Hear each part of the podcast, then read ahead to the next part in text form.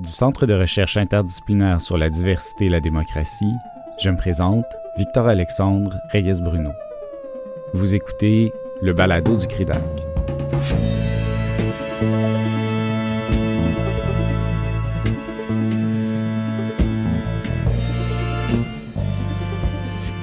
Le 13 mars 2020, le gouvernement du Québec prenait son premier décret déclarant un état d'urgence sanitaire sur tout le territoire du Québec pour combattre le coronavirus. Adoptée sous l'autorité de la loi sur la santé publique, cette mesure extraordinaire est depuis renouvelée décret après décret. Puis, le 6 janvier 2021. Bonjour tout le monde.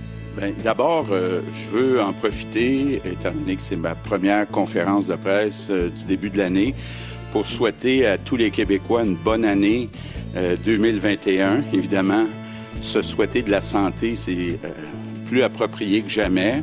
Le gouvernement a annoncé l'imposition d'une mesure hautement symbolique et lourde de conséquences dans l'objectif de réduire le nombre d'hospitalisations liées au virus. On est obligé aujourd'hui euh, d'annoncer euh, une espèce de traitement choc.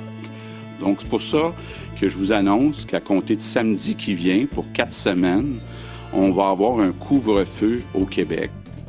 Nous avons la chance aujourd'hui d'échanger avec deux membres du CRIDAC, Louis-Philippe Lampron et Patrick Taillon, tous deux professeurs à la faculté de droit de l'Université Laval et également membres du CEDAC et du GEDEL, quant aux avantages, défis et problèmes que pose la gouvernance par décret dans un contexte de crise. Nous sommes le 26 janvier 2021. Peut-être pour commencer, pour mettre la table, Louis-Philippe, pourrais-tu nous expliquer les mécanismes qui permettent au gouvernement d'en arriver à gouverner euh, par décret? Le gouvernement du Québec, en fait, euh, et on l'a découvert peut-être en même temps que tout le monde, en tout cas je parle pour moi, ça, ça montre l'espoir qu'on avait de jamais se retrouver dans une situation de crise, en fait, sauf euh, dans la fiction. Euh, il y a des dispositions, comme pour tous les États démocratiques, qui euh, prévoient en fait une situation où, à cause de l'urgence, ben, le gouvernement, l'exécutif peut rapatrier les pouvoirs, en fait, et donc rompre l'équilibre euh, qui caractérise la séparation des pouvoirs dans une société euh, qui fonctionne normalement entre le législatif, l'exécutif et le judiciaire. Alors, en ce qui concerne le Québec, c'est la loi sur la santé publique et les pouvoirs conférés au ministre de la Santé qui ont été utilisés, qui essentiellement ont permis au gouvernement de déclarer l'état d'urgence sanitaire et ce faisant, de gouverner par décret pour le temps qu'il estimera nécessaire, parce que c'est là où peut-être que la conversation va nous mener là, là c'est qu'on se rend compte qu'il y a très très peu de balises qui restreignent la discrétion de l'exécutif gouvernemental quant à euh, au début de l'état d'urgence et surtout à la fin de l'état d'urgence sanitaire. Donc, il y a une disposition là, dans la loi sur la santé publique, je pense que c'est les articles de mémoire 118 et suivants, euh, qui permettent au gouvernement euh, deux options. Donc, soit il déclare unilatéralement l'état d'urgence et il peut renouveler l'état d'urgence à chaque dix jours en publiant un nouveau décret. Soit il peut le faire pour une durée plus longue de 30 jours, mais auquel cas il a besoin d'avoir euh, de consulter l'Assemblée nationale. Alors, jusqu'ici, euh, malgré la petite parenthèse que représentait le projet de loi 61, qui a finalement jamais été adopté, le gouvernement a fait le choix de, euh, de manière répétée, renouveler l'état d'urgence sanitaire à chaque dix jours, et donc, ce faisant, se trouve à garder, euh, en ce qui concerne les décrets qui touchent à la gestion de la pandémie de COVID-19, l'Assemblée nationale a un rôle, on va dire, même pas symbolique, c'est-à-dire qu'il peut le faire à sa propre discrétion. Si je résume, c'est un peu les mécanismes qui ont été utilisés par le gouvernement du Québec depuis le 13 mars dernier. Patrick, veux-tu rajouter quelque chose? Il y a une petite surprise là-dedans, c'est que dans la Constitution, le pouvoir d'urgence est général ou d'exception est généralement plus associé au fédéral. On l'a vécu en octobre 70 avec la loi sur les mesures de guerre. Maintenant, il y a la loi fédérale sur les mesures d'urgence. Ça, ça a été un, un, enjeu important en début de crise. Ça revient un petit peu avec la question de l'interdiction des voyages indirectement, mais euh, c'est un peu une surprise euh, relative de voir que on est sur un état d'urgence dans les dix provinces qui a pour fondement législatif le prolongement de la compétence en santé, sécurité publique. Donc, il y a à la fois euh, l'enjeu, euh, l'équilibre, puis euh, le jeu de contre-pouvoir nécessaire en temps normal, mais aussi en temps de crise entre exécutif et parlement. Louis-Philippe l'a super bien résumé. Ça permet à un exécutif qui normalement adopte des lois d'application, d'exécution de la loi. Donc, normalement, il est soumis à la loi. Mais là, ça permet à un exécutif, au fond, de dire le contraire dans des décrets de ce qui est prévu dans les lois.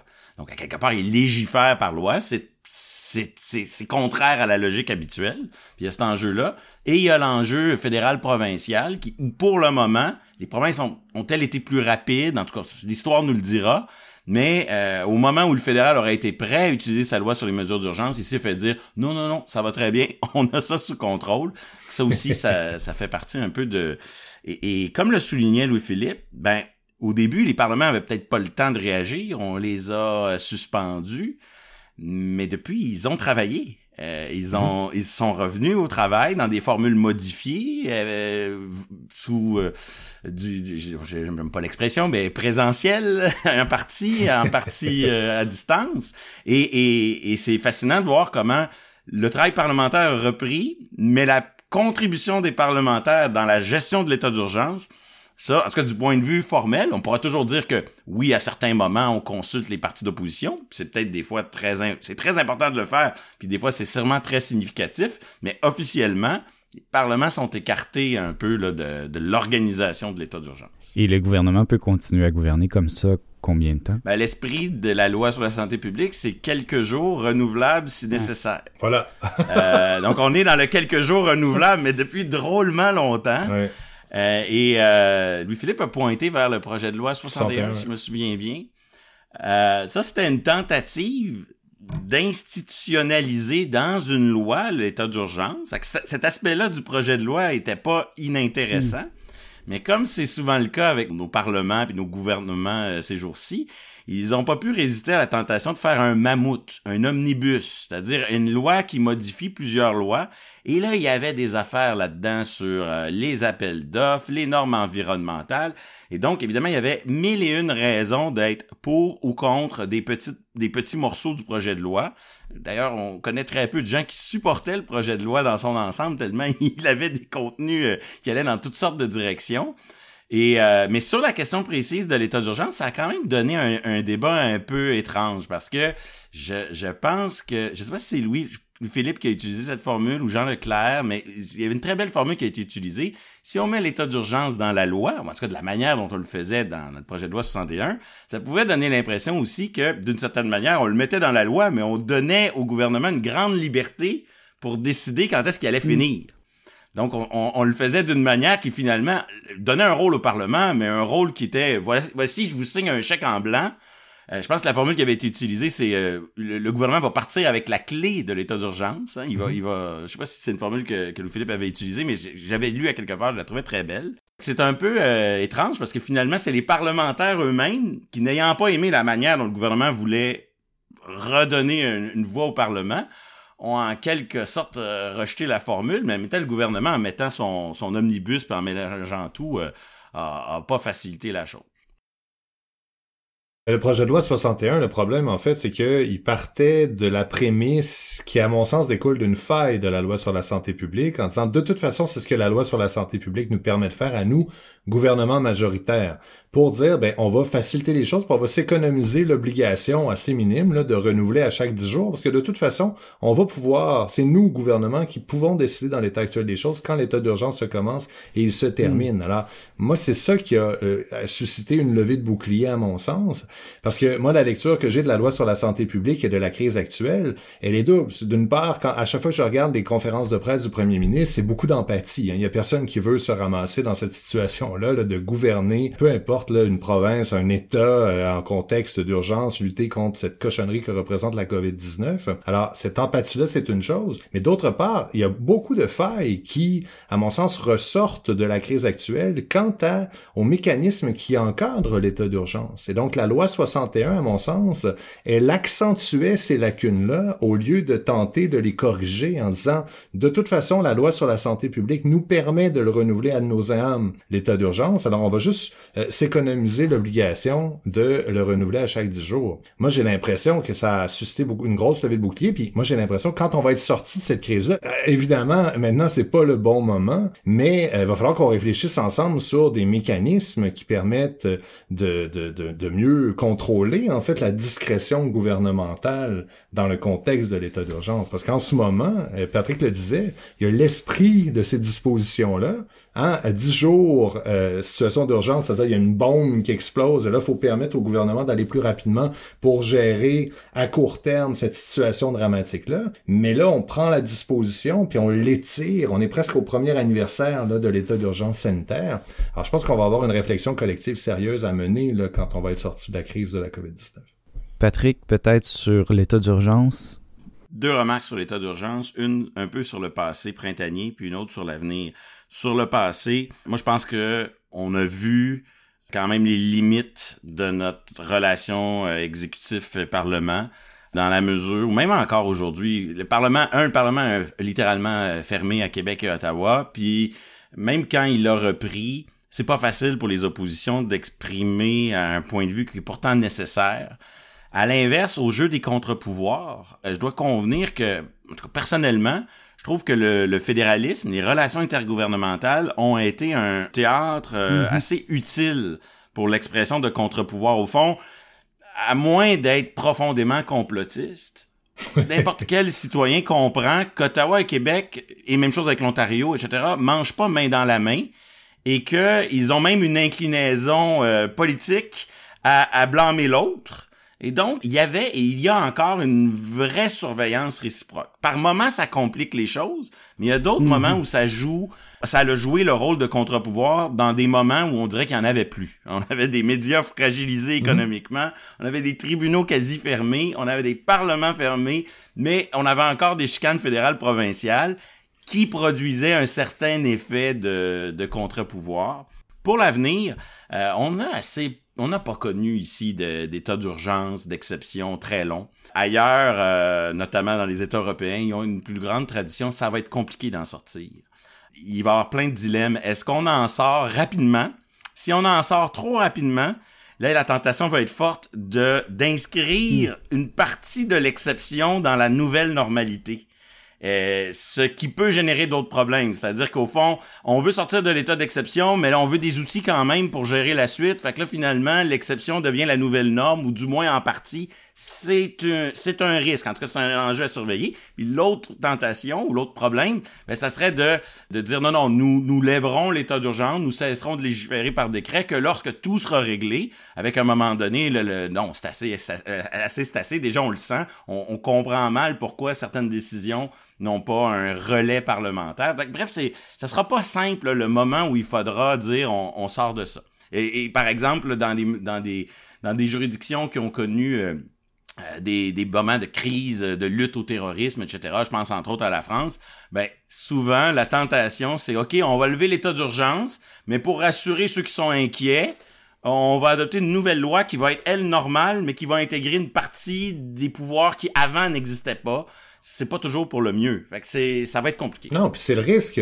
Non, mais je vais enchaîner là-dessus. C'est le grand risque de l'état d'urgence, en fait. C'est-à-dire qu'on est tous d'accord avec le principe de donner au gouvernement la capacité d'agir plus rapidement, promptement pour gérer une situation de crise qui menace la sécurité de tout le monde. On est tous d'accord avec l'idée, mais le risque, effectivement, c'est que le gouvernement en place euh, les aime bien, ces nouveaux pouvoirs. Il aime bien le fait de pouvoir aller plus rondement et plus promptement, euh, et donc qui garde ces pouvoirs-là plus longtemps que ce n'est nécessaire. Puis là, euh, évidemment, là, on tombe dans la politique, mais faut pas oublier que au Québec, on a un premier ministre avant le début de la crise de la COVID-19 qui euh, souhaitait, en tout cas qui avait laissé entendre qu'il souhaitait moderniser les règles parlementaires de telle manière à écourter les débats. Alors là, euh, c'est sûr que c'est un tremplin très intéressant. Là. Euh, les, la, manière qu'on a eu de gérer l'état d'urgence et ces nouveaux pouvoirs-là en disant ben ça a très bien fonctionné. Alors quelques éléments, on va les conserver puis on va les pérenniser. Et ça c'est un risque qui vient avec tout déclenchement de l'état d'urgence. C'est quand tu donnes les clés de la maison à quelqu'un, ben il peut il peut vouloir les garder plus longtemps que nécessaire. Euh, Louis-Philippe, tu parle de risques, justement, quels sont-ils pour les citoyens et les citoyennes euh, du Québec? Patrick? L'état d'exception, a priori, le fait de légiférer par décret, on, peut dire que ça change rien, puis on peut dire que ça change tout à la question de nos droits et libertés. C'est sûr qu'en pratique, on, ressent profondément dans, notre vie euh, que ces décrets-là, ben c'est une réalité. Ces décrets-là euh, font des restrictions aux droits et libertés qu'on n'aurait jamais pu imaginer il y a un an. Mais là où je dis que l'état d'exception, a priori, du moins d'un point de vue théorique, ne change pas tant les choses, c'est que les catalogues de droits et libertés, charte québécoise, charte canadienne, ils sont toujours en vigueur. Ils sont pas suspendus, ils sont toujours en fonction. Hmm. Et certains pourraient même prétendre que des mesures qui restreignent les droits et libertés pourraient être adoptées si elles sont justifiées sans qu'on soit obligé d'être euh, en situation d'urgence. C'est juste que, disons que l'utilisation du pouvoir d'urgence hmm. crée un contexte, mais, mais ultimement, pour moi, il n'y a pas un lien euh, de cause à effet. C'est pas parce qu'on décrète l'état d'urgence qu'automatiquement le gouvernement a un chèque en blanc. Euh, mais en même temps, euh, c'est clair que le contexte dans lequel on vit finit par euh, justifier, puis là c'est un peu l'objet de la conversation d'aujourd'hui, jusqu'à quel point, mon Dieu que c'est difficile à déterminer, mais justifie certainement du moins une partie des restrictions. Puis dans cette partie-là, il y a beaucoup de choses qui dépassent le raisonnablement prévisible, ça c'est certain. Ben, euh, c'est une belle question, c'est-à-dire que comment dire, je vais y aller un peu juridiquement, mais sans trop perdre le monde, mais grosso modo, en matière de charte, c'est toujours une approche en deux temps. Fait Patrick a raison de dire que avec le choix qui a été fait jusqu'ici, autant par le gouvernement fédéral que par les gouvernements provinciaux, de prime abord, il y avait deux options soit on dérogeait aux droits et libertés, hein, ce que l'état d'urgence aurait pu par ailleurs justifier en disant, ben là, dans l'état actuel des choses, la maison est en train de brûler, fait que les droits et libertés de tout le monde sont suspendus. C'est une discrétion qu'on a mis dans les mains des gouvernements. Euh, et là, les gouvernements ont décidé de pas faire ça. Alors, les, mesures qui ont été prises en urgence, c'est clair que les droits et libertés continuent à s'appliquer. Alors là, ça nous amène au raisonnement propre au charte, c'est toujours un raisonnement qui est en deux temps. Alors là, Patrick a raison de dire que les droits et libertés, les catalogues des droits continuent à s'appliquer, donc ça change rien à l'état actuel, à l'état des choses euh, euh, quand on n'est pas en état d'urgence. Mais là où ça change tout, c'est que euh, l'état d'urgence, dans la jurisprudence, donne une marge de manœuvre beaucoup plus grande au gouvernement pour justifier des restrictions aux droits fondamentaux. Et ça explique, à mon sens, pourquoi, malgré le fait qu'il y a eu plusieurs mouvements de contestation, on pense au mouvement anti-masque notamment, beaucoup de critiques qui ont été formulé à l'encontre des nombreux décrets qui ont été adoptés au Québec, on a vu très peu de contestations judiciaires. Parce que je pense que si une personne qui se demande si ses droits fondamentaux sont violés va voir un avocat, ben, l'avocat responsable, il va lui dire, écoutez, oui, il y a une atteinte, il y a une restriction de vos droits fondamentaux, mais vos chances de succès dans une éventuelle contestation, à cause de l'état d'urgence, à cause de la crise dont les tribunaux vont nécessairement tenir compte, sont très faibles. Alors, il y a peut-être, on, ira le plus tard dans la conversation, dans des décrets au cas par cas, peut-être des décrets où là, euh, peut-être que même en état d'urgence, l'équilibre, hein, la proportionnalité des moyens choisis euh, pourrait euh, aller en défaveur du gouvernement. Mais à mon sens, l'état d'urgence change pas mal la donne sur la protection concrète dont bénéficient les, euh, les justiciables au sens individuel du terme. C'est vraiment la protection de la sécurité du plus grand nombre qui prime dans cette situation-là et qui primerait dans le contexte d'une éventuelle contestation. Et selon la jurisprudence, la, la situation actuelle justifie les moyens? Ben, c'est-à-dire que la question est bonne on n'a jamais vécu d'état d'urgence sous l'ère des droits et libertés post-1982, mais on a quand même des indices dans cette jurisprudence-là qui laissent entendre que en cas de guerre, en cas de pandémie, ben il faut qu'on laisse plus de marge de manœuvre au gouvernement pour justifier des restrictions aux droits individuels, justement parce que là, ce qui compte, c'est de sauver le plus grand nombre de la menace qui euh, que l'urgence fait peser sur la société. Alors, on est dans ce dans ce contexte-là, à mon sens. Oui, Patrick je pense que euh, pour le public, il y a une tentation parce que les, les chartes des droits, les catalogues qui sont, sont porteurs de beaucoup de promesses, beaucoup d'attentes. Hmm. Et il y a une légitime attente là, de dire c'est écrit que j'ai le droit de, de, de me rassembler, la liberté d'association, c'est écrit que j'ai le droit de circuler. Je pense que cette crise, malheureusement, elle révèle que tout ça existe, mais c'est toujours un peu relatif au contexte. Ce qui est inimaginable et démesuré, c'est à quel point le contexte nous amène dans des zones qu'on n'aurait jamais pu imaginer. Moi, je suis, on a chacun nos biais dans la vie. Moi, j'ai un mm. biais plus étatiste. Euh, je pense que l'État, la plupart du temps, est porteur du bien commun. Fait que j'ai souvent tendance à, défendre une grande marge d'appréciation pour l'État, puis une grande capacité à, justifier ses mesures. Bon, soit, jamais j'aurais imaginé que ça pouvait aller aussi loin. Il faut se poser la question quel genre de traces ça va laisser ensuite? Une des interprétations possibles, ça sera de dire Ouais, mais là, il y avait un état d'exception, quand il y en a plus, on tourne la page, on revient comme avant. Et là, auquel cas, l'influence du moment qu'on vit sera peut-être une influence plus indirecte, inconsciente, mais suis pas certain que c'est comme ça que ça va finir. Le, temps nous le dira. Euh, on a parlé tout à l'heure des risques que les mesures d'exception finissent par se convertir dans un dans un retour à la normale. Ce qui est fascinant, c'est que on va le voir peut-être tantôt avec des exemples concrets. Les critères censés s'appliquer, qui fait qui permettent de savoir si ça c'est acceptable ou ça ne l'est pas ces critères-là, euh, en ce moment, s'ils étaient, il me semble, posés là, directement à un juge, pour arriver à faire un raisonnement qui donnerait raison à l'État, ça obligerait, je crois, le juge à, pratiquer une manière de travailler avec ces critères-là qu'on n'a jamais vu auparavant. Donc, probablement à faire ce que Louis-Philippe a un peu fait il y a quelques instants, dire, ben écoutez, tout n'est pas pareil soudainement parce qu'il y a un état d'exception. Peut-être que c'est là qu'il y a la piste de solution. Je vais juste ajouter un autre élément, par contre. Les droits et libertés au-delà des textes, mm. c'est surtout un système de protection qui s'organise selon des modalités. Hein, euh, si j'ai pas accès au juge, je vais avoir des promesses dans des textes, ça change rien. Ça, ça, permet pas de concrétiser. Si le juge a pas le courage d'appliquer des sanctions, il peut bien dire que j'ai raison, mais bon. Donc, la manière dont le contrôle s'organise compte pour beaucoup. Et c'est clair que le pouvoir judiciaire a été déstabilisé ce printemps. Il y avait même une certaine difficulté à fonctionner. Mm. C'est clair qu'il y a une incidence du temps. C'est-à-dire qu'en ce moment, si quelqu'un veut contester, c'est le cas, il y a un recours contre le couvre-feu, mais il y a des chances qu'il y ait une maudite bonne cause, mais qu'il n'y ait pas le temps d'aller chercher son jugement en, temps utile. Vous allez me dire, oui, mais des fois, on peut saisir avec une demande provisoire. Ouais, mais là, le fardeau est pas le même. C'est plus facile pour le, pouvoir judiciaire de botter en touche. Donc, moi, je, je ne serais pas surpris qu'il y ait euh, deux temps pour le juge. Un temps où, en ce moment, il, euh, il laisse passer beaucoup de choses. Hmm.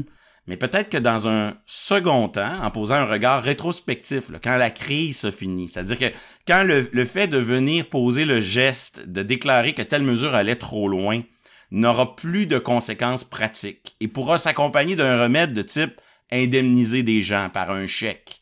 Pour moi, c'est pas exclu que soudainement, ce qui en ce moment semble passer le test des tribunaux, ne le passerait soudainement plus. Un petit exemple, une analogie à 5 scènes, la comparaison, comparaison n'est pas raison, puis euh, il y a plein de nuances à faire. Mais dans la crise étudiante de 2012, on a assisté à un, moment où, pendant la crise, des étudiants exerçaient leur liberté de manifester, bon, etc. Et avec une certaine aisance, les autorités allaient chercher des injonctions qui penchaient du côté de la loi et de l'ordre, pour faire simple. Et on a vu après après la crise, plusieurs recours qui étaient un peu le suivi de cela, notamment euh, poursuite pour outrage au tribunal contre Gabriel Nadeau-Dubois, un dossier qui contestait la, loi d'accréditation des, associations étudiantes, bref, différents dossiers, Louis-Philippe les connaît mieux que moi, où, soudainement, c'est le parti des étudiants ou le parti de la liberté d'association et de la liberté d'expression qui, tout à coup, dans un deuxième temps, euh, arrivait à faire son chemin. Fait qu'il n'est pas impossible que c'est pour le juge là, c'est bien bien lourd en ce moment en l'absence d'une preuve scientifique, dans le flou, dans l'incertitude d'arriver puis de dire moi tout seul dans mon coin là, je le sais, je le sais qu'il faut annuler ça, ça va trop loin. Donc il y a un réflexe de prudence mais quand la crise va être terminée, qu'il va y avoir plus d'études, plus de documentation, peut-être que ce réflexe de prudence va changer avec tout à coup des solutions rétroactives. Là. Vont dire, ben, vous avez manqué à vos devoirs dans les CHSLD, vous devez maintenant indemniser. Vous avez atteint trop excessivement la liberté de gagner leur vie des, des restaurateurs ou je ne sais quoi d'autre. On va intervenir. OK, donc on peut s'attendre euh, un peu plus tard à des recours d'associations de restaurateurs, par euh, exemple? Pour les restaurateurs, ça va être plus difficile parce que le droit à la propriété n'est pas, pas explicitement garanti dans la charte canadienne. Mais euh, bon, après, il y a toujours moyen des fois de rattacher à autre chose. Dans le cas de, des gens qui, des proches qui auraient eu des traitements inacceptables dans les CHSLD, ça va être des, recours à suivre de près et ça va être plus facile pour le pouvoir judiciaire de regarder ça. C'est un contre-pouvoir par définition. Hmm. Fait qu'il y a besoin de regarder ça, je dirais, à tête reposée. C'est pas toujours le, c'est pas un, c'est pas un pouvoir qui est à son meilleur quand il vient le temps de, de monitorer, pardonnez-moi l'expression, une crise en direct. Mhm. Je dis pas qu'il peut pas le faire, mais c'est pas là qu'il, c'est pas là qu'il est dans, dans son élément le plus naturel. Louis-Philippe, ton avis sur la posture anticipée du législateur une fois la crise terminée, là, c'est un peu terminé? Trois choses. D'une part, je suis tout à fait d'accord avec ce que Patrick a dit, là, que comparaison n'est pas raison. en lien avec euh, la comparaison avec le conflit étudiant. c'est super intéressant là, ce que tu dis que les, les juges vont peut-être se permettre d'avant davantage de discrétion après, une fois la crise terminée, notamment sur la question de CHSLD. Ça, je pense que je peux te suivre là-dessus. Mais la question des, du conflit étudiant, il y avait des critères juridiques qui étaient complètement différents, en fait. Notamment, c'était des injonctions interlocutoires dans des conflits individuels où on avait mis de l'avant une lecture nouvelle, très contractualiste, là, des rapports entre les étudiants et les universités. Et donc, la balance dans une situation d'urgence faisait en sorte que ça expliquait pourquoi est-ce que euh, systématiquement en interlocutoire, ben, les étudiants avaient raison, alors qu'après ça, sur le fond, quand, quand c'est pas parce que la crise était terminée, c'est parce que là, on avait le temps d'être capable de gérer le dossier véritablement sur le fond. Enfin, c'est pour ça qu'il y a des différences importantes à souligner.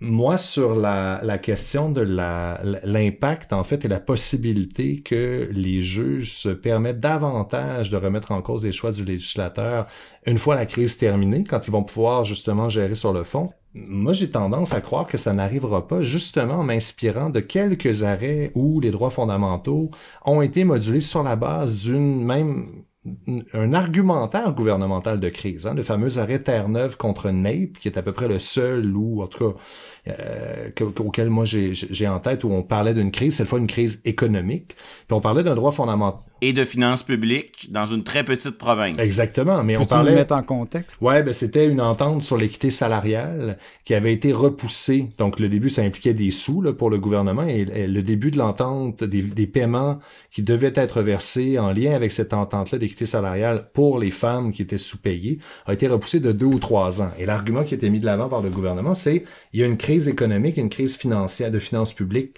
euh, importante. Et donc, à cause de ça, urgence, on, on, on, on invoque ça pour justifier mm-hmm. l'atteinte aux droits fondamentaux qui découle du report de euh, cette entente-là.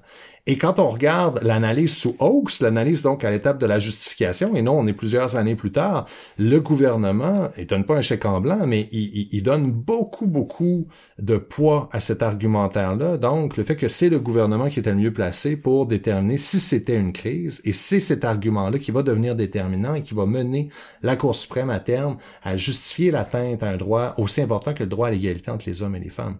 Alors, moi, j'ai l'impression hmm. que la, la, le contexte de grande d'incertitude scientifique avec lequel doit composer euh, le gouvernement du Québec, mais tous les gouvernements à travers le monde par rapport aux meilleurs moyens. Hein, quels sont les moyens les plus efficaces ou ceux, pour reprendre l'expression de Host, qui se situent dans cette fameuse gamme de mesures raisonnables, susceptibles de porter à tête le moins possible aux droits fondamentaux? Ben, moi, je pense que les juges seraient bien mal avisés de faire leur Monday morning quarterback puis de dire, à la lumière de ce qu'on sait trois ans plus tard, vous avez choisi les mauvais moyens au moment où vous les avez imposés. Alors, c'est, fondamental la justification des, des, de toute atteinte aux droits fondamentaux. Les tribunaux reviennent toujours sur le fait que ça doit se faire au moment et en fonction du contexte euh, où l'atteinte a eu lieu et où les moyens ont été imposés. Alors moi, j'aurais tendance à croire que euh, sur les, les décrets, l'incertitude dans laquelle on nage actuellement, les tribunaux vont en tenir compte et à mon sens, ça risque de peser en faveur du gouvernement. Moi, où je pense qu'on peut se rejoindre, par exemple, sur les lacunes en lien avec l'état d'urgence, la question les tribunaux ont été littéralement fermés, puis il y a une incapacité concrète. Hein. Il y a Maxime Saint-Hilaire qui est revenu beaucoup là-dessus, sur le fait que par le ralentissement, puis notamment différents principes comme la présomption de constitutionnalité des normes, ben le décret qui est imposé aujourd'hui, quelqu'un qui décide de s'y attaquer pour le faire invalider, ben le temps que ça va prendre qu'ils réussissent à le faire invalider, la crise va être terminée depuis des années en fait. Alors il y a quelque chose euh, de l'ordre de l'inefficience en fait dont il faut peut-être tenir compte. Dans la réflexion collective, peut-être qu'il va falloir qu'on réfléchisse à des mécanismes de contrôle a priori. Hein, le, le, le, contrôle constitutionnel, de manière générale, en droit canadien, en droit québécois, ça se fait selon l'approche a posteriori. On n'a pas le pendant du Conseil constitutionnel français, qui ferait en sorte que euh, Lucien Bouchard et Jean Charest siégeraient sur le Conseil constitutionnel québécois. la manière dont on les nomme, le moment où ils interviennent, on va dire que c'est deux affaires différentes. Mais sur le principe, une institution spécialisée en matière donc de droit constitutionnel et qui permettrait de donner des avis avant l'adoption des lois, Écoutez, peut-être que cette crise-là, ça va nous amener à nous attaquer à ces mécanismes-là qui en ce moment euh, existent peu ou pas. On parle toujours d'avis du procureur général avant l'adoption des lois, mais ces avis-là souvent euh, sont gardés euh, secrets ou ils sont colorés par le fait qu'il y a un double statut là, au procureur général. Donc il y a l'indépendance du procureur général. Je ne veux pas ramener encore l'histoire de Wilson Raybould, mais je veux dire, ça nous a quand même appris beaucoup qu'il y avait une confusion des genres qui, sur un avis de conformité d'un projet de loi avec les droits et libertés de la personne, est peut-être mm-hmm. de nature à nous sortir sortir un peu de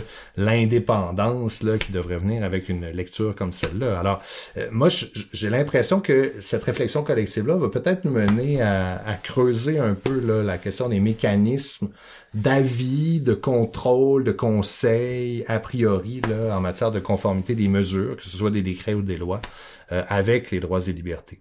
Avant d'enregistrer, Patrick, tu nous disais être un peu surpris de la position prise par celles et ceux qui contestent les mesures. Voudrais-tu développer? J'accorde beaucoup d'importance à la manière dont le débat s'organise, le, moment où il s'organise aussi. Puis, euh, il y a en matière de droits et libertés plusieurs approches, mais une qui peut être de contester la règle générale elle-même, puis essayer de la faire déclarer nulle pour tout le monde. Donc dire le décret qui empêche telle chose, mettons le décret qui impose un couvre-feu, il faut qu'il soit déclaré nul.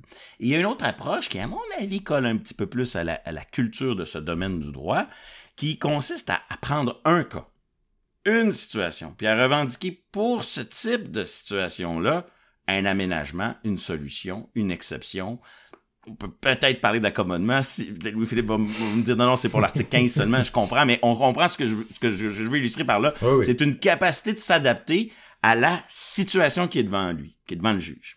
Et, et ce, que, ce qui m'a surpris, c'est qu'il me semble que dans le contexte actuel d'incertitude scientifique, ceux qui voulaient euh, contester, il me semble qu'il y aurait eu avantage à y aller avec le cas.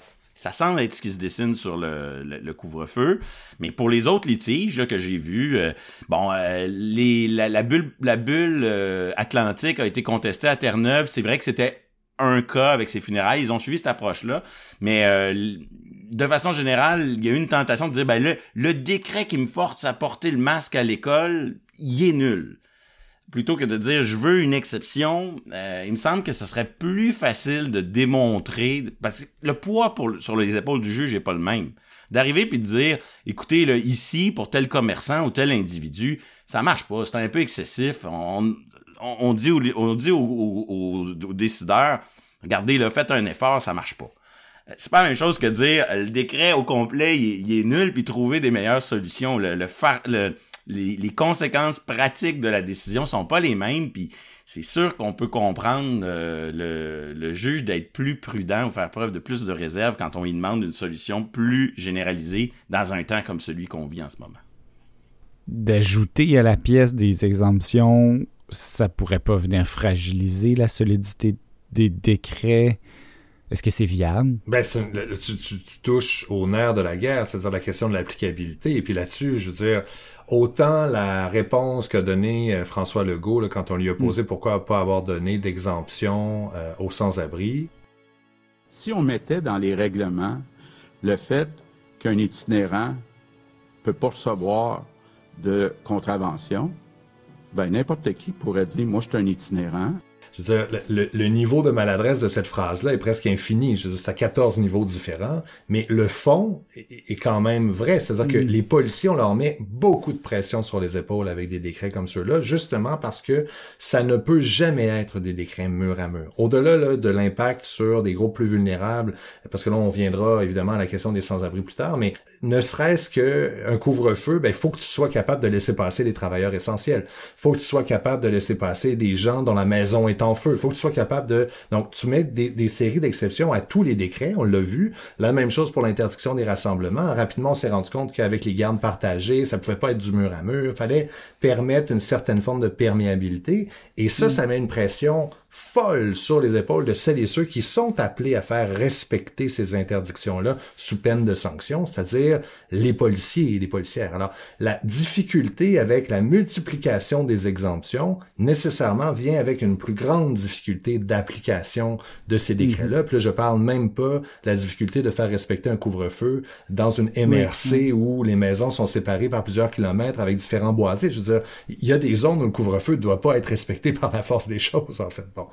Euh, alors, la question de l'applicabilité, elle est au cœur des décrets. C'est très clair. C'est une préoccupation sensible que le gouvernement peut faire valoir pour expliquer pourquoi ils font certains choix de ne pas étendre à l'infini les exemptions. Maintenant, ce n'est pas, je reviens à la déclaration de François Legault, ce n'est pas suffisant pour mm. justifier des atteintes à des droits fondamentaux qui sont plus important ou plus grave que d'autres dans certaines circonstances. Et là, ça nous amène à la question des itinérants. Je veux dire, même avec la marge de manœuvre plus grande dont vont jouir les gouvernements au Canada pour justifier les atteintes aux droits fondamentaux, ben, plus l'atteinte elle est grave ou plus elle désavantage des groupes qui sont déjà vulnérables, qui sont déjà stigmatisés dans la société, plus le gouvernement doit faire la preuve qu'il n'y avait pas d'autre solution possible que de leur faire peser cette épée de Damoclès-là et de, de, les rendre soumis à cette interdiction-là, même s'ils n'ont pas de, je parle encore des itinérants, là, de, de résidence.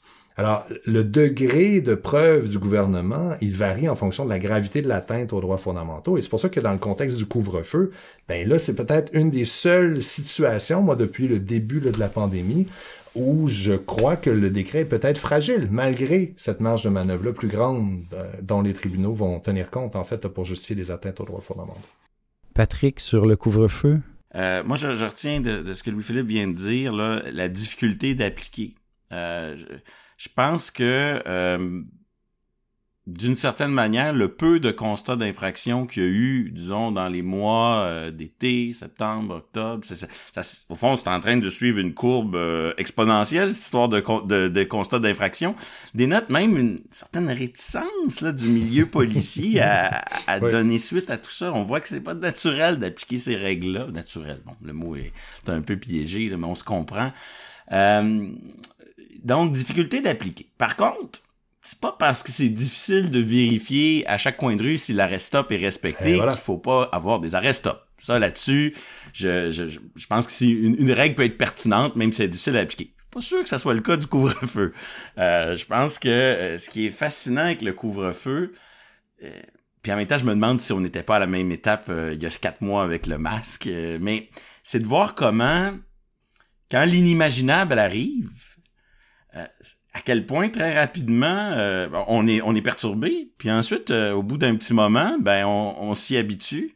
Et ça, ça m'inquiète pour l'avenir. Moi, j'ai toujours dit euh, que la démocratie parlementaire, ça nous protège pas contre tous les mâles. La preuve, il y a eu, on a eu la, guerre, la deuxième guerre mondiale, même s'il y avait des démocraties parlementaires. Et au même titre, j'aime dire que les garanties qu'on, qu'on, que l'on chérit dans ces catalogues de droits et libertés, ça nous protège pas contre tous les maux et qu'ultimement, c'est l'importance qu'on y accorde dans, dans la culture, la, la, culture juridique, la culture civique, qui, qui est finalement la plus importante, parce que c'est quand même fascinant comment...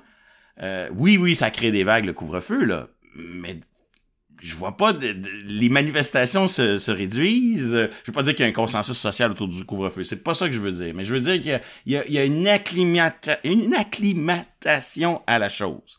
Deuxième chose qui me fascine avec le couvre-feu, c'est que les, critères qui sont si importants et si déterminants en matière de droits et libertés, les critères qui permettent de savoir si c'est justifié ou pas. Euh, ils sont pas toujours exactement les mêmes, ou ils sont souvent inspirés des mêmes critères, mais des fois ils ne sont pas pondérés de la même manière, mais il y a souvent des incontournables. La question de savoir s'il y a un lien rationnel, donc si c'est un faux prétexte, est-ce que la solution contribue vraiment à l'objectif qu'on veut atteindre? Après ça, il y en a un deuxième qui est celui de savoir, au fond, on s'intéresse aux solutions de rechange parmi toutes les solutions possibles, est-ce qu'on privilégie l'une des moins pires? c'est intéressant comme façon d'évaluer, c'est souvent le critère le plus exigeant. moi, j'ai confié tout à l'heure mon biais étatiste. Je trouve que souvent, en temps normal, pas présentement, mais je trouve souvent les tribunaux sévères avec l'État. J'avoue qu'à l'étape de la tête minimale, j'ai souvent tendance à dire, ah, il est maudit qu'il est dur ce critère-là. Mais peu importe. Et là, après, il y a avantages et inconvénients pour la société en général, puis pour l'individu sur le plan des, inconvénients, ses libertés. Ce qui est fascinant avec le couvre-feu, c'est de voir comment, habituellement, c'est le deuxième critère de la liste qui, qui est plus difficile à rencontrer pour l'État, puis qui est souvent le plus déterminant. Mais là, on est comme en présence d'un rare cas où moi, je suis pas sûr qu'il y ait un lien rationnel hmm. entre m'empêcher de prendre ma marche à 8 heures le soir et la limitation des contacts. Objectivement, là, un critère qui est facile à rencontrer à euh, habituellement, n'est pas rencontré. Euh, il est assez facile de montrer que dans mon cas à moi, tel comportement, d'où l'importance en ces matières de prendre un cas particulier, ça n'a aucune incidence de m'appliquer cette affaire-là, si on analyse que le cas isolément. Et à l'inverse, c'est peut-être une des rares mesures restrictives où sur le plan de l'atteinte minimale, c'est sûr que là, les histoires de variants, ça nous plonge presque dans une certaine irrationalité parce que une fois qu'on se met à parler de variants plus contagieux, là, tout à coup, euh, montrer qu'il y a une nécessité de la mesure, qu'il n'y a pas vraiment de solution de rechange, que la précaution s'impose, que les urgences, la capacité de soins est plus au rendez-vous. C'est comme si finalement le critère qui est normalement le plus difficile à rencontrer devient peut-être, en tout cas à mes yeux, plus facile à atteindre qu'un critère de base comme le, lien rationnel. Et, euh, et, ça, je pense, je sais pas si c'est propre à l'état d'urgence, propre au virus, ou s'il va rester des traces de ça, mais c'est comme si tout à coup, avant, on avait le regard très, très fixé sur y a-t-il un lien rationnel puis une atteinte minimale dans la situation qui est devant nous, puis on présumait, à juste titre, que euh, si on me laisse faire une marche en solo le soir, ben je vais me limiter à ça, puis ça va marcher. Là, c'est comme si tout à coup, on anticipe qu'il faut gérer des grandes populations, puis que c'est pas parce qu'on autorise un qui va se limiter à ça. C'est comme si on intègre le fait que les règles vont être contrevenues. C'est comme si on s'impose, parce que sinon on va échouer. Déjà, on échoue. Euh, une obligation de résultat. Mm. Mais c'est comme si nos critères sont... Mais je dis c'est comme parce qu'on n'a pas de décision des tribunaux. On spécule sur comment les tribunaux les appliqueraient. Mais, mais c'est comme si euh, les critères sont soudainement euh, confrontés à cette crise-là. Est-ce que je veux pas dire que les critères sont pas les bons parce que je, je mais c'est des critères qui sont utiles, mais je me demande comment on peut travailler avec ces critères-là sur la question du couvre-feu. Je serais curieux en tout cas de savoir qu'est-ce que Louis-Philippe pense du lien rationnel sur le, le couvre-feu après 20 heures. Ben, en fait, c'est fascinant parce que c'est double. La question du lien rationnel, tout est lié dans l'argumentaire gouvernemental. C'est que ça passe du fait qu'ils n'ont pas été capables. la prémisse de base, c'est que l'essentiel de la contamination se passe dans les résidences privées. Que malgré les directives et les interdictions de rassemblement pendant le temps des fêtes, les cas ont continué à augmenter. Donc, la prémisse, c'est que les rassemblements ont continué d'avoir lieu et que les policiers, en intervenant uniquement sur dénonciation, n'étaient pas capables d'empêcher tous les rassemblements. Et donc, là où il y a une chance de lien rationnel, c'est en partant de cette prémisse-là de dire donc, pour faciliter le travail aux policiers, on va s'assurer qu'il n'y ait personne, sauf exception, qui sorte de sa résidence. Et donc, ce faisant, on va interdire les rassemblements ah concrètement ensuite. Alors moi, j'ai l'impression que la prise pour le lien rationnel, elle est là. Là où je suis d'accord avec toi, cependant, qu'il y a une faiblesse, c'est en raison des exceptions qui ont été mise de l'avant, notamment la fameuse question de la promenade du chien. Moi, la promenade du chien, sur un kilomètre, dans un rayon d'un kilomètre, c'est pas de le sortir sur son terrain, d'un kilomètre de rayon de sa résidence. Ce qui veut dire 4 ben kilomètres en vérité. Hein, le, Exactement. Le, le jogger le calculé, là, c'est, ça te donne 4 kilomètres quand même. Il y a de quoi Ça donne de la marge. Voilà. Alors, je veux dire, là, c'est plus difficile, à mon sens, à justifier le lien rationnel dans un contexte où, ben, donne, pourquoi pas donner un réseau, un réseau d'un kilomètre pour des marcheurs, en fait? Alors là. Ou 500 mètres pour tout le monde. Ou 500 mètres, à la limite. Mm. Ça devient et, plus sur la base d'un rationnement des ressources, là, que ce soit policière, euh, policiers, de, de médecins, infirmières, infirmiers, ça fait du sens, non? Ben, au sens pragmatique, oui, mais, encore une fois, ça revient à la question de l'applicabilité. C'est quelque chose, évidemment, dont les tribunaux tiendraient compte. C'est quelque chose que le gouvernement peut mettre de l'avant, mais c'est rarement suffisant pour justifier une atteinte à des droits fondamentaux. Et ça sera jamais suffisant pour euh, justifier des atteintes graves aux droits fondamentaux. Puis un couvre-feu, c'est pas rien. Là, quand Patrick disait qu'on s'acclimate à cette situation-là, on est carrément confiné à résidence entre 8 et 5 heures. Moi, je comprends bien l'intérêt, puis les raisons, la pragmatique, mais je veux dire, il faut pas oublier que l'impact du couvre-feu pour moi, qui a une maison dans laquelle je suis assez confortable, puis j'ai de l'espace. Ça, c'est pas le cas de la majorité de la population. En fait, on est des privilégiés. Fait que ça nous ramène aussi à cette fameuse critique qui a été formulée là, par euh, Buzetti, qui est reprise depuis, là, sur euh, critiquer cette décision-là comme venant d'un gouvernement de banlieue. Ben, c'est un gouvernement, c'est un, un, bien inconscient. C'est pas quelque chose de, de très méprisant. En fait, c'est simplement de caractériser peut-être l'oubli de, de, de, de, ceux qui sont actuellement au pouvoir, d'une catégorie importante de la population, qu'ils trouvent assez euh, difficile, le couvre-feu, à ce stade-ci de la pandémie en plus. J'aimerais euh, peut-être, euh, on achève là, mais quand même vous entendre sur les personnes sans statut et les autres personnes vulnérables. Des exemptions sont-elles à prévoir dans leur cas si le couvre-feu s'étire? Ben D'abord, il y a, y a le il y a l'analyse politique, ce que les politiques auraient pu faire avec ces deux questions-là. La solution assez simple, ça aurait été de créer des exceptions ou d'afficher une, amnistie par rapport à la question du sans-papier.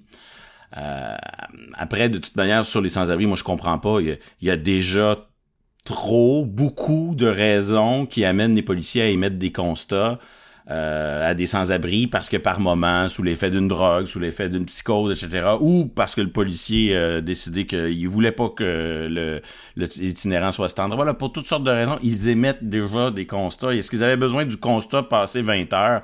Moi, je pense que ils, on n'avait pas besoin. Il fallait mettre cette exception-là. Puis l'idée que chaque euh, chaque itinérant, euh, comme si c'était une définition subjective, un peu comme les croyances, ce que chacun croit être une croyance je pense que c'est une hyper subjectivisation là, des, individus. On peut mettre une dose d'objectivité dans nos lois. Ça aurait été fonctionnel, il n'y aurait pas eu de problème. De toute façon, on émet un faux, à un faux itinérant, le policier, il émet le constat à cette personne d'aller à la cour municipale expliquer qu'il est un véritable itinérant pense que les choses se régleraient d'elles-mêmes. Bon, pour, pour les, sans, les, les personnes euh, sans statut, disons les, les marginalisés, les exclus, les situations très particulières, il y a un vrai enjeu, je pense, qui, qui, est, qui est déterminant pour, je dirais, l'acceptabilité sociale de, de, du régime dans lequel on vit en ce moment. Euh, dans la culture des droits, je, je simplifie, ça va faire euh, ça va faire grimacer Louis-Philippe, mais il y a quand même des courants euh, et il y a un courant très très important qui a beaucoup d'écho dans la jurisprudence que je qualifierais de social-libéral ou de chartisme progressiste, si je peux dire. Ce courant-là, depuis le début de la crise, a avalé beaucoup de couleuvres.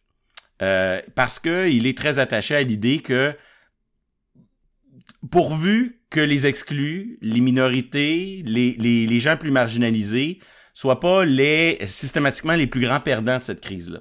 Et en refusant de, de faire des exceptions là, pour des catégories particulières comme les sans-abri, le gouvernement là, court à sa perte avec cette, cette, courant de l'opinion, si je peux dire, qui, dont il a besoin pour justifier euh, ses mesures. Déjà, il a, il est en déconnexion d'un autre courant, qui est plus un individualiste libéral qui tend vers plus vers une approche libertarienne, qui lui là a vraiment euh, ce courant-là. Euh, une impression que ça va trop loin, que l'État euh, en fait trop, euh, et ça va être difficile de, reconnecter avec ces gens-là. Mais il faut pas qu'ils perdent le, contact avec le côté plus euh, social-libéral, plus axé sur la lutte contre l'exclusion. Et ça, ça pas beaucoup de c'est pas quelque chose qui aurait beaucoup de conséquences sur la, la gestion de la crise. Ben moi, je suis entièrement d'accord avec Patrick là-dessus. C'est-à-dire que, à mon sens, l'exception aurait été facile à utiliser. De toute façon, c'est le paradoxe qui ressortait de la conférence de presse de la ministre Guilbeault quand elle a présenté le décret. On lui a tout de suite posé la question des itinérants, puis elle revenait sur euh, l'intention du législateur qui n'était pas de donner des contraventions aux itinérants et donc on s'en remettait au sempiternel bon jugement des policiers pour le faire appliquer. Mais à partir du moment où on donne un pouvoir d'imposer une contravention à des gens qui ne respectent pas le couvre-feu, ben à terme, il était non pas prévisible, mais c'était certain qu'il allait y avoir des contraventions avec toutes les conséquences qui peuvent en découler en, cascade, notamment le, la raison, une des raisons qui aurait fait en sorte que Raphaël André est décédé, hein, la peur d'être intercepté par des policiers qui l'auraient amené à euh, aller dans la, toilette pour passer la nuit, la toilette chimique, puis euh, il en est mort. Alors moi, cette exception-là, je veux dire, au, niveau là, de l'inadéquation, de l'impact du couvre-feu sur cette population marginalisée-là qui n'a pas de résidence. C'est pas qu'elle a une petite résidence, elle n'en a tout simplement pas. À mon sens, je, je, comprends pas l'obstination du gouvernement J'espère qu'il, parce que là c'est contesté là actuellement, justement en raison du caractère mur à mur et parce qu'il n'y a pas d'exemption donnée aux itinérants. Euh, moi, je, je, saluerais la décision du gouvernement rapidement de euh, marcher sur la peinture et de dire bon, bon écoutez, on en vient là euh, au bon sens et on va l'accorder l'exemption. Euh, à, terme, peut-être qu'ils vont se faire casser là, par, euh, une décision d'un tribunal. maintenant, sur la question des exclus, donc les sans-statut, ceux qui font un travail de première ligne, hein, qui, prennent des risques importants pour nous, plusieurs d'entre eux par ailleurs sont morts de la COVID-19. Moi, là, on n'est pas tant dans les, des enjeux juridiques que des enjeux politiques, en fait, de légitimité. À un certain moment, c'est des pouvoirs exceptionnels, mais je pense qu'il faut reconnaître le travail euh, sale, en fait, le travail très difficile qui sont faits par ces gens-là. Puis c'est presque un, du donnant-donnant, reconnaître et régulariser leur situation le plus rapidement possible, en, même pas en termes de, de c'est de la dignité humaine élémentaire en fait, mais euh, à mon sens, les arguments sont davantage dans la sphère politique que dans la sphère euh, juridique en fait là pour. Et dans le même genre, il faut saluer le fait que on va vacciner prioritairement les prisonniers. Tout à fait. Je sais que ça choque. Non, non, absolument. Mais et, un, c'est pas évident d'être confiné euh, avec le, statut de détenu. Il y a un risque. Au même titre que c'est pas évident non plus pour des sans-abri d'aller vivre dans des refuges. Je suis pas sûr que ce point de vue sanitaire, c'est si cohérent. J'imagine qu'ils font des, qu'ils ont des politiques, mais je suis pas sûr que c'est la solution miracle. Donc, on a des situations complexes. Et même les gens qui n'ont pas d'empathie pour les prisonniers n'ont qu'à se dire que hospitaliser un prisonnier, ça coûte une fortune. Donc, même, si vous n'avez pas d'empathie pour les prisonniers, c'est bon qu'on les vaccine en premier. Et, par rapport à la situation qu'on leur impose, ils ont un risque pour leur santé. Ils vivent les uns par-dessus les autres. Donc, il faut des solutions un peu adaptées euh, à, à, ces, à ces situations-là qui sortent du moule, qui sortent du cadre. Puis c'est nécessaire pour garder un certain consensus. Là. Euh, il, y a, il y a beaucoup de défenseurs des droits et libertés progressistes qui ont avalé cette crise dans la mesure où on euh, avait cette préoccupation-là. Ça serait pas, ça serait plate de perdre leur appui euh, en, en, fin de course. Ah, voilà. et ces, ces juristes progressistes-là, là où ces, ces défenseurs des droits et libertés progressistes, dont je, je pense faire partie, euh, je pense que la majorité d'entre eux sont un petit peu tapis dans l'ombre en disant on l'avale actuellement parce qu'on reconnaît la grandeur du défi, on reconnaît surtout l'importance de la menace qui pèse sur l'ensemble de la population, parce que les droits de la personne, c'est toujours une question d'équilibre. Les droits individuels, là, la, la tyrannie de l'individu, la tyrannie du moi j'ai le doigt, euh, les droits et libertés fonctionnent pas comme ça. C'est toujours toujours une tension avec l'intérêt de la collectivité, en fait. Il n'y a pas de droits fondamentaux sans démocratie, puis il n'y a pas de démocratie sans collectivité. Alors, on est toujours en tension entre la revendication individuelle et le droit des gouvernements élus de passer des normes qui sont contraignantes pour le plus grand nombre au lieu au, nom du jeu démocratique. Alors, euh, ça, je pense que euh, l'état d'urgence, j'espère en fait que une des conséquences, ça va avoir été de remettre l'accent sur cet équilibre-là qui sous-tend tous les textes sur les droits fondamentaux, sauf si on a une lecture caricaturale de ces textes-là, en principe, ce sont des instruments démocratiques qui partent de la prémisse que le gouvernement, ben, il est élu par la majorité, donc il a le pouvoir. Ce que les droits fondamentaux euh, viennent imposer, en fait, ce sont des limites contre les abus de pouvoir, mais ce n'est pas des outils qui permettent à ceux qui ont perdu leurs élections d'imposer leur vue sur la majorité, bien au contraire. Alors ça, j'espère en tout cas là, que la posture notamment des défenseurs des droits et libertés progressistes va avoir été de nature à rappeler cette tension-là qui est fondamentale pour que les droits fondamentaux s'inscrivent véritablement comme un outil démocratique plutôt qu'un outil qui est contre-productif. Je m'explique mal, néanmoins, comment une tendance plus libérale, individualiste, voire libertarien n'a pas réussi à trouver dans cette crise le moment de mieux faire valoir ses idées. En même temps, voire au contraire. Ben, il me semble qu'ils avaient un moment, un moment pour dire il y a des choses que l'État peut mm. pas faire. Mm. J'ai une sphère sacrée comme individu. Puis on dirait qu'ils ont raté leur moment. Je, me l'explique mal. Au Canada, ils l'ont raté. Aux États-Unis, ce serait un autre débat. J'avoue que je, me déconnecte volontairement de l'espace américain. En effet, en effet, là-dessus, je suis déconnecté. Mais j'avoue que ce, courant aurait eu un, boulevard devant lui. Il me semble avoir, euh, il me semble avoir un peu raté cette occasion, en tout cas pour cette fois-là. Voilà. Sur ces paroles, messieurs, euh, on doit malheureusement arrêter. Euh, je vous remercie de cette discussion éclairante. J'espère qu'on aura l'occasion de refaire ça euh, rapidement. Merci. Merci. Merci beaucoup. Suite à cette discussion, la Cour supérieure a suspendu jusqu'à tout nouveau jugement l'application du couvre-feu pour les sans-abri, tranchant donc en faveur du plaidoyer de la clinique juridique itinérante qui avait lancé une demande de sursis quelques jours plus tôt. La juge Chantal Masse a statué que la balance des inconvénients joue en la faveur de la suspension partielle et très ciblée de la mesure. Merci d'avoir été à l'écoute. Dans le prochain épisode des Balados du CRIDAC, nous vous proposons une discussion entre David Coussens et Patrick Taillon sur les enjeux principaux liés aux contestations de la loi 21 et du rôle que ces derniers ont joué dans ce débat. À la prochaine.